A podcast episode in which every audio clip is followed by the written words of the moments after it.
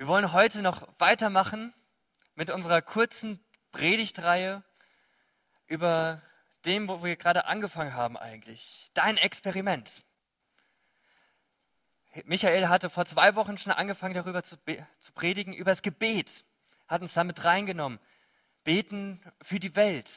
Hat uns Anreize gegeben, hey, wie können wir für die Welt beten? Für Missionare, für unerreichte Volksgruppen. Und hatte da auch die Joshua-App zum Beispiel vorgestellt.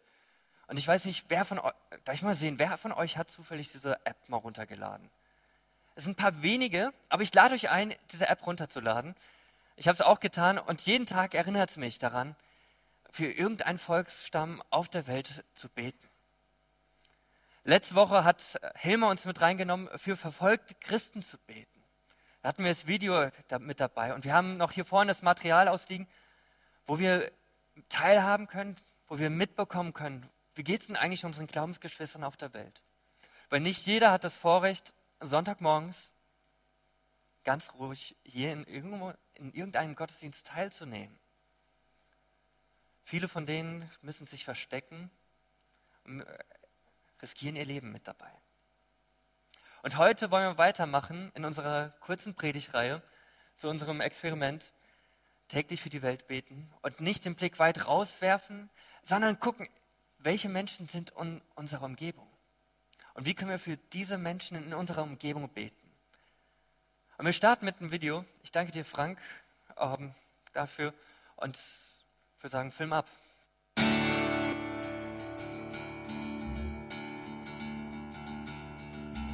Ja, hallo, ich bin der Frank und ich möchte euch gerne erzählen oder ich möchte euch gerne mal beschreiben, wie ich so für die Menschen bete, die mir am Herzen liegen.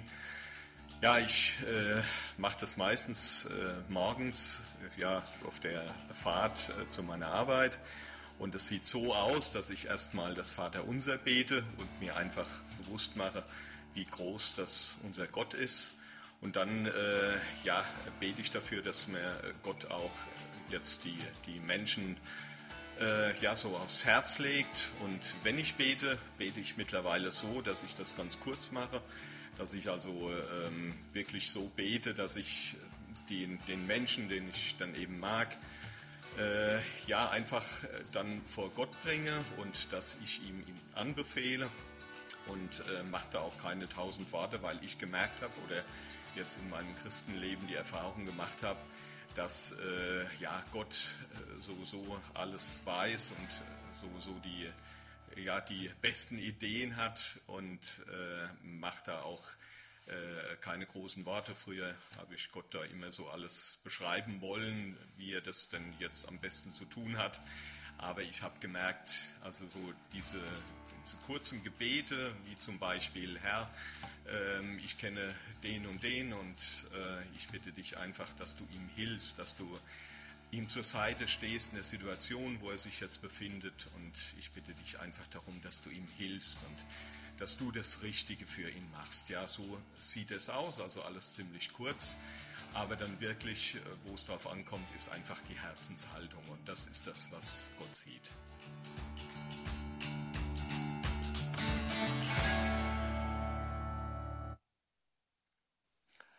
an der Stelle erstmal vielen Dank auch für alle, die dabei mitgemacht haben bei den ganzen Videos und uns einfach mit reinnehmen, wie ihr betet. Frank hatte am Anfang, also relativ am Anfang von seinem kurzen Bericht erwähnt, am Anfang, wenn er betet, betet er das Vater unser und macht sich bewusst, wer Gott ist. Und das finde ich ganz entscheidend, wenn wir beten, wenn wir für die Welt beten, dass wir uns bewusst machen, zu wem bete ich hier? Wer ist dieser Gott, wo ich die ganzen Menschen hinbringe. Aber bevor,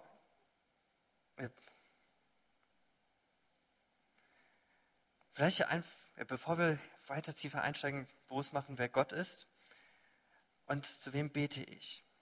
Und die spannende Frage ist eigentlich auch dein Gottesbild. Wie, du, wie siehst du Gott?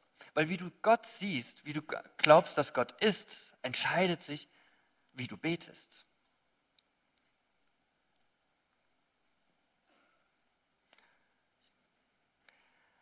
Zeig mir deine Gebete und ich sage dir, wie dein Gott ist.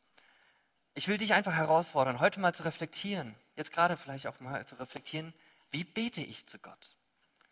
Was sagt mein Gebet, mein Gebetsleben aus über das, wie ich glaube, dass Gott ist? Und die spannende und herausfordernde Frage ist, passt das, wie ich Gott sehe, auch zu dem, wie Gott sich in seinem Wort in der Bibel zeigt? Stimmt das überein? Lass uns kurz die Zeit nehmen. Ich werde uns Zeit nehmen, darüber zu überlegen, wie stellt sich Gott in der Bibel vor. Keine Sorge, ich werde jetzt nicht von 1. Mose anfangen, alles vorzulesen bis zur Offenbarung 21, damit wir vielleicht versuchen können, irgendwie das zu fassen, wie Gott ist, sondern ich will da auf drei Schwerpunkte heute Morgen aus. Drei Schwerpunkte, wo ich glaube, das ist ganz wichtig für unser Gebetsleben, wie Gott ist. Wir haben es mit dem ewigen Gott zu tun. Wir haben Ewigkeitssonntag, wo wir uns immer wieder bewusst machen, das Leben hier auf der Erde ist nicht alles. Es gibt eine Ewigkeit. Und die Ewigkeit ist ganz schwer, manchmal wirklich mal runterzubrechen. Und ich habe euch einen Gegenstand mitgebracht.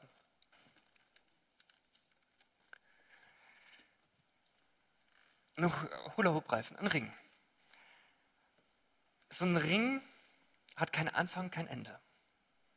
Egal in welche Richtung wir gehen, wir kommen nicht irgendwo an ein Ende, sondern es geht die ganze Zeit weiter. Ähnlich kann man versuchen, sich vorzustellen mit Gott. Er hat keinen Anfang, er hat kein Ende. Wir lesen in der Bibel, in 1. Mose, vor, am Anfang der Schöpfung, vor der, vor der Schöpfung, da war schon Gott. Und wenn wir ganz ans Ende der Bibel schlagen, dann lesen wir, da ist immer noch Gott. Und da lesen wir davon, dass Gott immer noch sein wird. Wir haben es mit einem Gott zu tun, der ewig ist. Ein Gott, der außerhalb von Raum und Zeit steht. Für uns oft ganz schwer vorzustellen, weil wir sind so, vor allem wir Deutschen, sind so auf Zeit getrimmt. Wir gucken immer unsere Termine, 10 Uhr der Termine, also am besten fünf Minuten vorher da sein, dass man wirklich pünktlich ist. Und dann wirklich nur die 45 Minuten, die man Zeit hat und nicht länger. Und Gott steht außerhalb von Zeit. Da ist, es gibt keinen Anfang, kein Ende für ihn.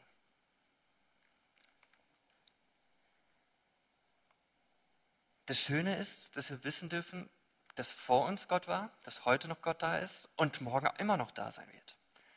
Und was ich ganz spannend finde, ist, was die Bibel noch sagt über Gott im Punkto, wie er ist. Und bevor wir dann noch auf andere Eigenschaften eingehen, noch hier kurz ein kleiner Gedanke.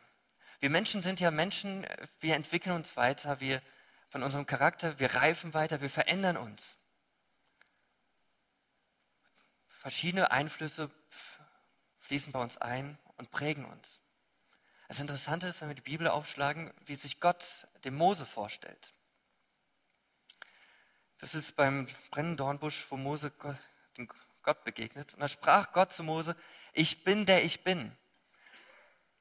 Er stellt sich vor mit seinem Namen, ich bin der ich bin. Es sind kurze Worte, aber so entscheidend für die gesamte Bibel, weil wir wissen, dass Gott am Anfang so war dass er heute noch so ist und morgen genauso sein wird. Er ist nicht jemand, der sich verändert. Denn das ist ganz wichtig für das, was wir jetzt noch weiter angucken wollen. Wir haben es mit dem Gott zu tun, der ewig ist, der, sich, der aber sich nicht verändert. Dessen Zusagen in der Bibel die gleichen bleiben. Wir haben es nicht nur mit einem ewigen Gott zu tun, sondern wir haben mit dem ewig heiligen Gott zu tun. Und ich glaube, das ist eine Eigenschaft, ein Charaktermerkmal von Gott, den wir ganz gerne mal rausschieben, mit dem wir gar nichts groß zu tun haben wollen, weil es ganz schnell unangenehm ist.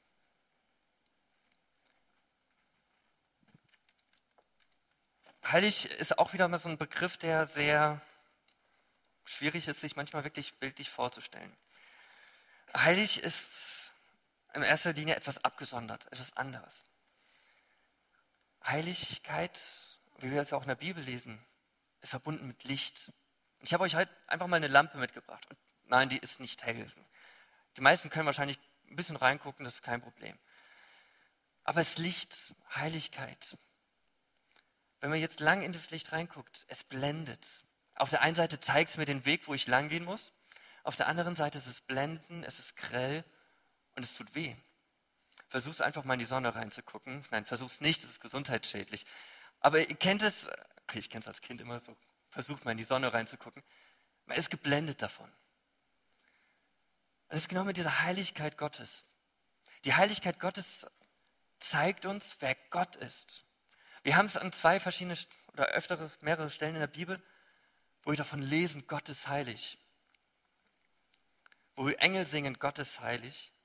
Oder auch hier in 3. Mose oder auch im Neuen Testament, wo Gott ganz deutlich sagt, zu, hier in der Stelle zu seinem Volk Israel, ihr sollt heilig sein, denn ich bin heilig, ich der Herr. Wir haben es mit einem Gott zu tun, der ewig ist und der heilig ist. Durch diese Heiligkeit, wenn wir vor Gott kommen, vor diesem heiligen Gott, merken wir, dass wir gar nicht heilig sind. Da merken wir, wir sind anders, wir haben Schuld, wir, haben, wir, wir passen nicht dahin. Die Sünde, die Schuld, die in unserem Leben ist, wir sind nicht perfekt wie er.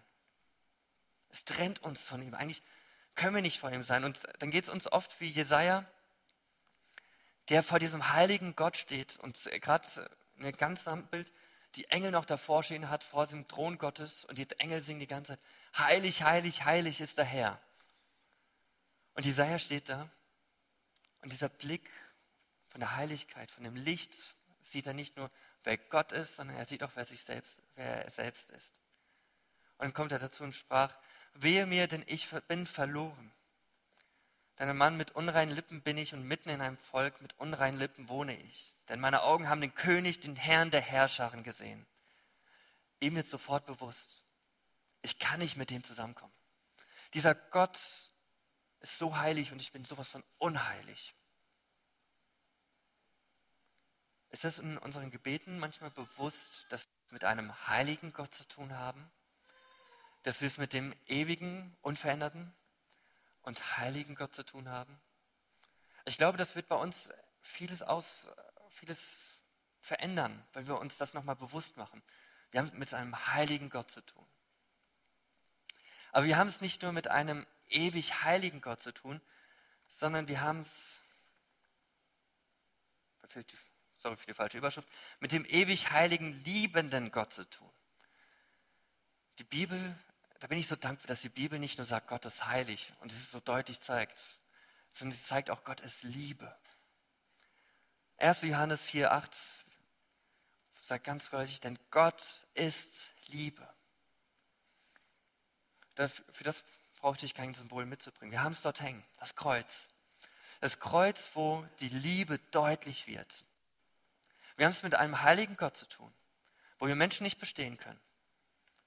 Aber wir haben es auch gleichzeitig mit einem liebenden Gott zu tun, der sein Geschöpf, den Menschen, so sehr lieb hat und Gemeinschaft mit ihm haben will und einen Weg findet, wie wir mit diesem Gott, mit dem heiligen Gott Gemeinschaft haben können.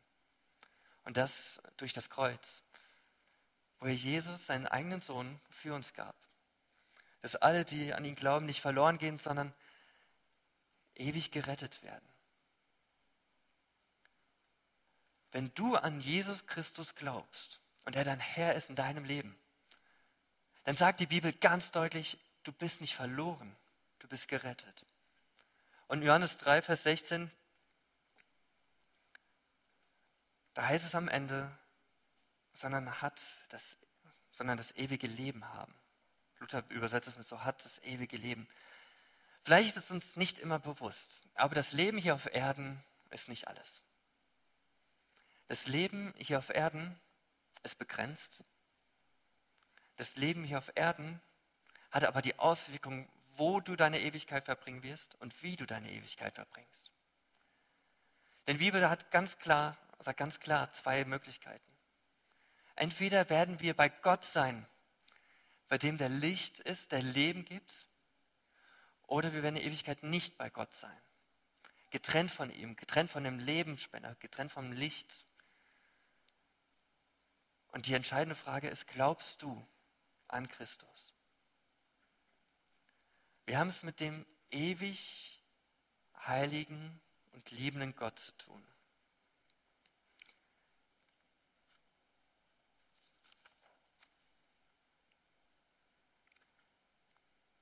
Lass uns das wirklich bewusst machen.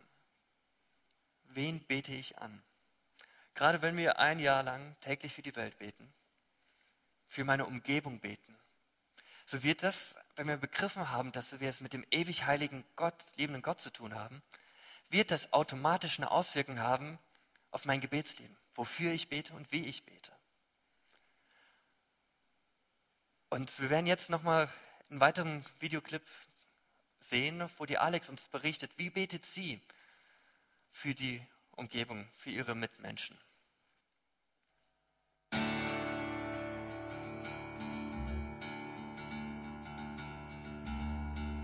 Ja, hallo, ich bin die Alex. Ähm, ich wollte euch heute mal erzählen, äh, wie ich so bete ähm, also Gott hat mir irgendwann mal gezeigt, dass ich die Hausarbeit ganz gut nutzen kann, um zu beten. Vormittags sind meine Kinder im Kindergarten und dann bietet sich das einfach ganz gut an, ähm, wenn ich Ruhe habe, äh, zu beten. Ganz oft macht es Gott so, dass er mir auch jemand aufs Herz legt, für den ich beten soll.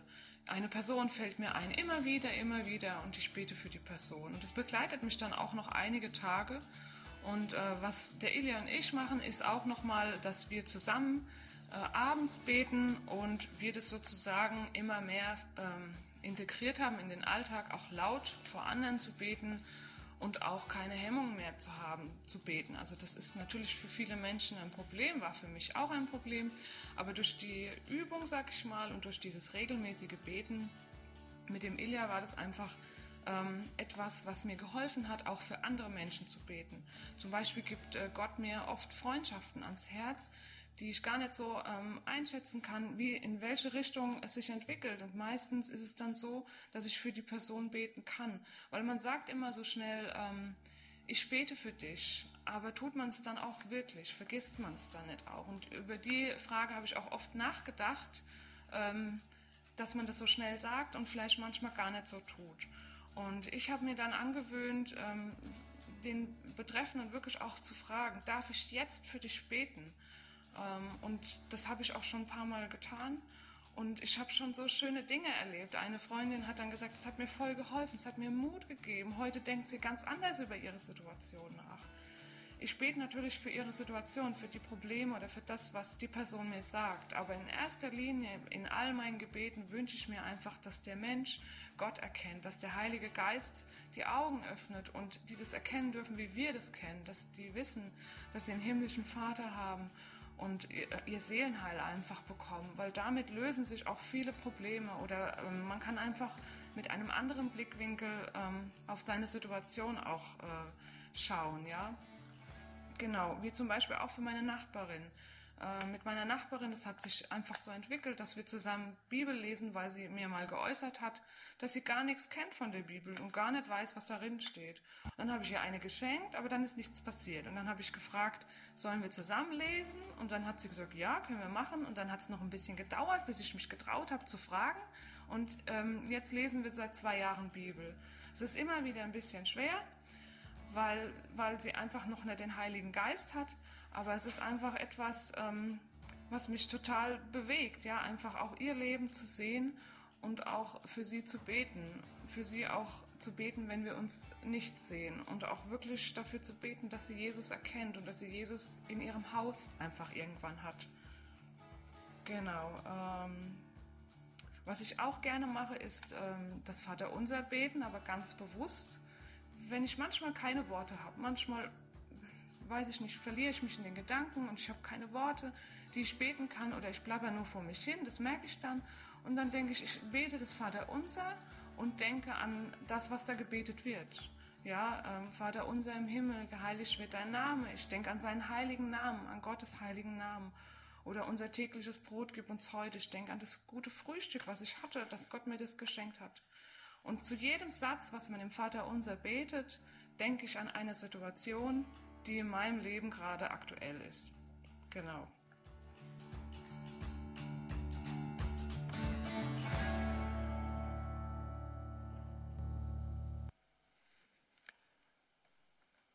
Viele Impulse. Ich will auf einen Impuls eingehen, die sie erwähnt hatte.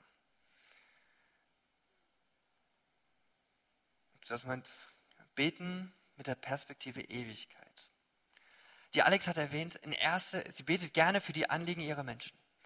Aber in erster Linie betet sie dafür, dass die Menschen Gott erkennen.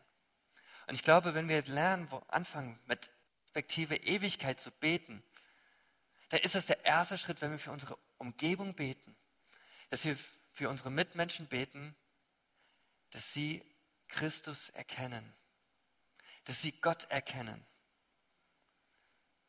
1. Timotheus 2,4, da hatte auch Michael uns vor zwei Wochen mit reingenommen. Da schreibt, sagt die Bibel, denn, er, denn Gott will, dass alle Menschen gerettet werden und dass sie, zu, dass sie die Wahrheit erkennen. Es ist Gottes Anliegen, dass alle Menschen Gott erkennen. Und wenn wir die Perspektive Ewigkeit haben, wenn wir uns bewusst machen, das Leben auf Erden ist nicht alles, sondern es gibt noch eine Ewigkeit danach, dann sollte unser erste Anliegen sein, dass wir darum bitten, dass unsere Mitmenschen, ob Familie, ob Ehepartner, Kinder, Geschwister, ob Arbeitskollegen oder Schulfreunde, dass sie Jesus erkennen, dass sie zum Glauben kommen, weil es gibt nichts Wichtigeres für das, was noch später kommen wird. Mir ist aufgefallen, dass wir oft dabei sind, wir, wir haben oft dieses Anliegen, wir beten dafür, dass die Leute zum Glauben kommen. Und wenn die Leute zum Glauben gekommen sind, dann wendet man sich zu den anderen, die noch übrig geblieben sind. Und es sind noch Millionen von, Christ, von Leuten, die noch nicht Christus kennen und für die wir auch beten dürfen. Aber wir verlieren auf den Blick dann auch für die Leute, die gerade zum Glauben gekommen sind. Beten mit Perspektive Ewigkeit bedeutet nicht nur einfach zu beten, dass Leute zum Glauben kommen, sondern auch für unsere Glaubensgeschwister. Das heißt, für die, die auch an Christus glauben, zu beten. Ich fand es interessant, ich habe einfach mal die Paulusbriefe durchgeguckt und mal geguckt, wofür dankt oder bittet Paulus in seinen Briefen. Und es ist sehr auffällig gewesen, meistens dankt Paulus am Anfang. Das ist immer gleich am Anfang vom Brief, meistens so um Vers 3 und bis 12 oder so wo wir lesen, was, wofür Paulus dankt. Und in erster Linie ist es fast, ist es immer, er dankt er für geistlichen Wachstum. Er dankt Gott, wenn er an seine Mitgeschwister denkt. Und wir wollen ja für unsere Umgebung beten. Das bedeutet ja nicht nur für Ungläubige, sondern auch für unsere Gemeinde, für unsere Freunde in der Gemeinde. Dank, dankt Paulus in erster Linie immer für den geistlichen Wachstum. Und wo ich dich herausfordern will, wenn du für jemanden betest, dann dank Gott einfach, wenn du auch siehst, dass er geistlich wachsen darf. Wiederum finden wir auch Stellen, wo Paulus darum bittet. Wir haben das in Philippern 1, Vers 9 bis 11. Will ich mit euch kurz durchlesen. Worum bittet Paulus hier? Und das ist meine Bitte an Gott, dass er eure Liebe verbunden mit der reichen Erkenntnis und dem nötigen Einfühlvermögen immer größer werden lässt dann werdet ihr in allem ein sicheres Urteil haben und werdet ein reines, untadeliges, untadeliges Leben führen, bereit für den Tag, an dem Christus wiederkommt. Durch ihn, Jesus Christus, wird euer Tun von dem geprägt sein, was gut und richtig ist, zum Ruhm und zur Ehre Gottes. Wir sehen hier, dass Paulus eine klare Perspektive hat. Er hat diese Perspektive Ewigkeit, weil er ihm ist bewusst, dass eines Tages Jesus Christus wiederkommen wird. Und dass wir eines Tages vor Gott stehen werden. Dass jeder Mensch vor Gott steht. Und er bittet darum, für seine Glauben, seine Geschwister, Brüder und Schwestern, dass sie noch weiter wachsen dürfen in dieser Liebe, die von Gott kommt.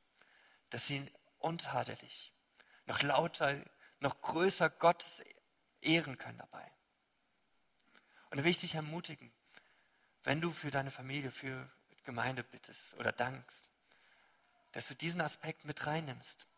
Nicht einfach nur für das Anliegen, und da könnte es verschiedene, Entschuldigung, können es verschiedene Anliegen sein, aber in erster Linie auch dafür bittest, dass wir geistlich wachsen können. Das fängt bei den kleinsten Kindern an bei uns in der Gemeinde, geht durch alle Altersgruppen, egal welchen Stand. Da bitten wir und euch als Pastoren auch, betet für uns, dass wir nicht geistlich stehen bleiben, sondern geistlich weiter wachsen dürfen, damit wir diesen Gott noch besser kennenlernen dürfen, noch mehr verstehen dürfen. Und ich bin gespannt, wenn wir anfangen, füreinander zu beten und für geistlichen Wachstum zu beten, dass wir Gott noch besser kennenlernen, noch näher zu ihm kommen, was das für eine Auswirkung auf unsere Gemeinde haben wird. Wie unsere Gemeinde vielleicht in einem Jahr, wenn wir das schaffen, in ein Jahr durchziehen, wie wir in einem Jahr sein werden. Ich bin total gespannt darauf.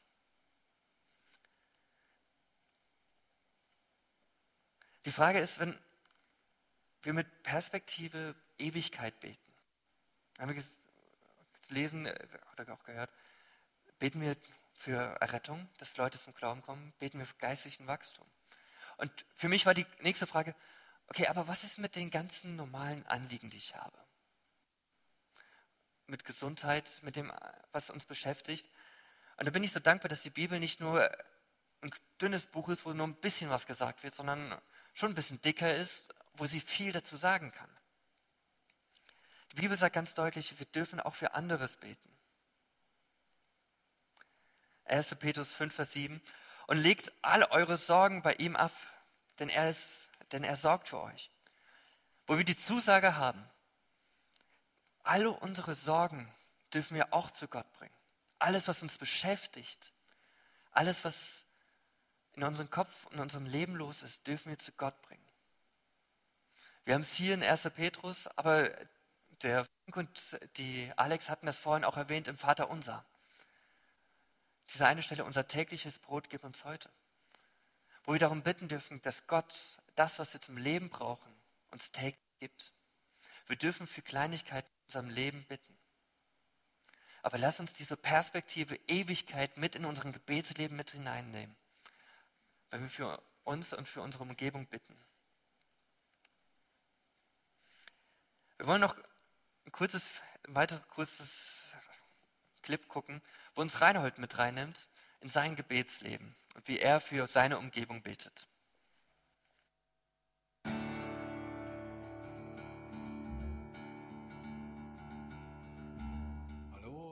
Reinhold. Ich möchte euch mitnehmen in mein Gebetsleben. Morgens, wenn ich arbeite, klingelt irgendwann der Wecker. Meistens bin ich eine Viertelstunde vorher schon wach. Dann nehme ich meine Frau in den Arm und äh, bete für meine Frau und meine Familie, dass meine Frau auf dem Weg in die Schule nichts passiert, dass meine Kinder auf dem Weg in die Schule nichts passiert, dass sie bewahrt bleiben, dass sie Spaß in der Schule haben und dass, wenn ich weiß, dass es irgendwo Ärger gibt oder so, äh, bringe ich das vor Gott und äh, bete einfach, dass er das in die Hand nimmt und äh, meine Familie bewahrt. Irgendwann später bin ich dann auf dem Weg zur Arbeit im Auto im Auto habe ich mir auch angewöhnt zu beten. Da bringe ich erstmal so äh, äh, mein Leben vor Gott, was mich beschäftigt. Äh, bedanke mich für das, was gut ist. Und wenn ich weiß, dass ich einen schwierigen Tag vor mir habe, bete ich dann zu Gott einfach, dass er die Menschen, mit denen ich in Kontakt äh, komme und äh, mit denen ich eventuell Probleme kriegen kann, dass er die äh, segnet und vorbereitet, dass ich mit einem Menschen an dem Tag gut auskomme und äh, keine Schwierigkeiten habe. Und äh, ich merke als sehr, es macht mich wesentlich entspannter. Ich bin ein sehr äh, viel freundlicherer Autofahrer, wenn ich bete, als wenn ich nicht bete. Und äh, im Bezug auf schwierige Personen äh, fahre ich eigentlich auch immer besser, wenn ich für die Personen gebetet habe, dass der Herr ihnen Weisheit schenkt, dass der Herr äh, gibt, dass sie gut ausgeschlafen und entspannt sind. Und äh, dann habe ich einen tollen Tag.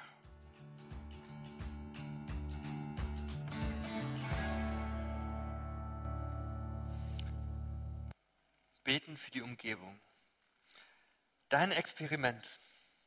Ein Jahr, das dein Leben auf den Kopf stellt. Und wir haben letzten Sonntag damit angefangen, täglich für die ganze Welt zu beten. Und ich lade dich ein. Wenn du noch nicht angefangen hast, dann komm, start mit uns. Steig einfach dazu. Wenn du merkst, hey, ich schaffe das nicht jeden Tag, dann versuch dran zu bleiben. Oft warten wir auf so einen emotionalen Punkt, wo wir dann wieder durchstarten können. Aber manchmal braucht es keinen emotionalen Punkt. Manchmal kommen die ersten zwei Jahren, warte nicht so lange, sondern versuche einfach anzufangen. Lauf los, nicht stehen bleiben. Und bete mit uns für die Welt. Für die Welt zu beten kann, hat eine Gefahr. Wenn wir das immer nur, wenn wir an die Welt denken, dann denken wir immer ganz weit weg. Und ich fand das so klasse, darum wollte ich das Video von Reinhold am Ende haben, weil Reinhold das nochmal so schön runterbricht, was er morgens früh macht. Und ich habe mich so gefreut, als, als ich das erste Mal das Video gesehen habe, weil er sagt, ich nehme meine Frau in den Arm und ich bete für sie. Und ich will dich herausfordern. Ich will dich erinnern, bete für deine Familie. Ich will dich ermutigen, bete weiter für deine Familie, auch wenn es schwierig ist. Wenn du merkst, hey, da tut sich nichts, ähm, ob es jetzt geistlich ist oder immer wieder Konflikte gibt, dann bist du trotzdem eingeladen, zu dem ewig heiligen, heiligen und liebenden Gott zu kommen, der alles in Hand, seiner Hand hat, der alle Menschen kennt, besser als wir es tun. Und diese Familienmitglieder zu ihm zu bringen. Ob die bei uns noch im Haus wohnen oder ob die schon ausgezogen sind oder wo auf, immer auf der Welt unterwegs sind. Lass uns ganz besonders auch für unsere Familien beten. Ein kleiner praktischer Gedanke, den ich jetzt gerade noch am Ende mitgeben will. Das Problem ist, wir haben jetzt gehört, wir können für Missionare beten, wir können für unerreichte Völker beten, wir können für, sollen für unsere verfolgten Geschwister beten, für die Verfolger, sagt Christus auch, sollen wir auch beten. Und wir sollen für unsere Umgebung beten. Und es sind so viele Menschen und wie soll man das nur hinkriegen? Klar, es gibt die Möglichkeit, dass du sagst, ich nehme mir nur einen Schwerpunkt. Für mich bei der ganzen Herausforderung, ich habe oft den Drang, ich will für, wirklich für alle nachkommen und für alle beten. Und wo ich gemerkt habe, ich schaffe es nicht, jeden Tag für alle zu beten. Und da habe ich angefangen, mir einen Plan zu machen. Und vielleicht ist das auch etwas für dich. Ein Plan, wo ich für jeden Tag mir eine Kategorie rausgesucht habe, für die möchte ich an diesem Tag beten. Das fängt an, dass ich Dienstag für meine Arbeitskollegen bete, die hier mit im Gemeindebüro sind. Für den Hilmer, für Michael, für Karen, für Elke, mit denen, die ich sonst äh, enger zusammenarbeite. Am Mittwoch ist es, äh, Mittwoch ist mein VDM, also Missionstag. Da bete ich ganz besonders dann für Mission und für Thailand. Donnerstag sind es dann andere, freitags wieder Jugend und äh, es wechselt sich immer wieder ab. Und ich will dich einladen. Vielleicht hilft es dir, für die ganze Welt zu beten, nicht diese Überforderung dabei zu haben, zu spüren, sondern zu wissen, hey, ich bete wirklich für die Welt und es hat verschiedene Gruppen, verschiedene Aspekte, für die ich beten kann. Falls du noch nichts, falls du noch eine Erinnerung brauchst, hier vorne liegen noch unsere Flyer aus mit deinem Experiment. Und ich lade dich ein, mit einzusteigen dabei. Lass uns gemeinsam dieses Experiment wagen und lass uns gespannt sein, wie die Gemeinde in einem Jahr aussehen wird. Lass uns bewusst sein, wenn wir beten, wir beten zu dem ewig heiligen, liebenden Gott. Und lass uns diese Perspektive Ewigkeit in unseren Gebeten mit reinfließen dass wir ganz konkret dafür beten, dass Leute zum Glauben kommen. Dass wir geistlich weiter wachsen dürfen und Gott besser kennenlernen dürfen. Für unsere Mitmenschen, für unsere Familien, für unsere Freunde und Schularbeitskollegen. Danke, Herr, dass wir die Möglichkeit haben, zu dir zu kommen und zu dir zu beten.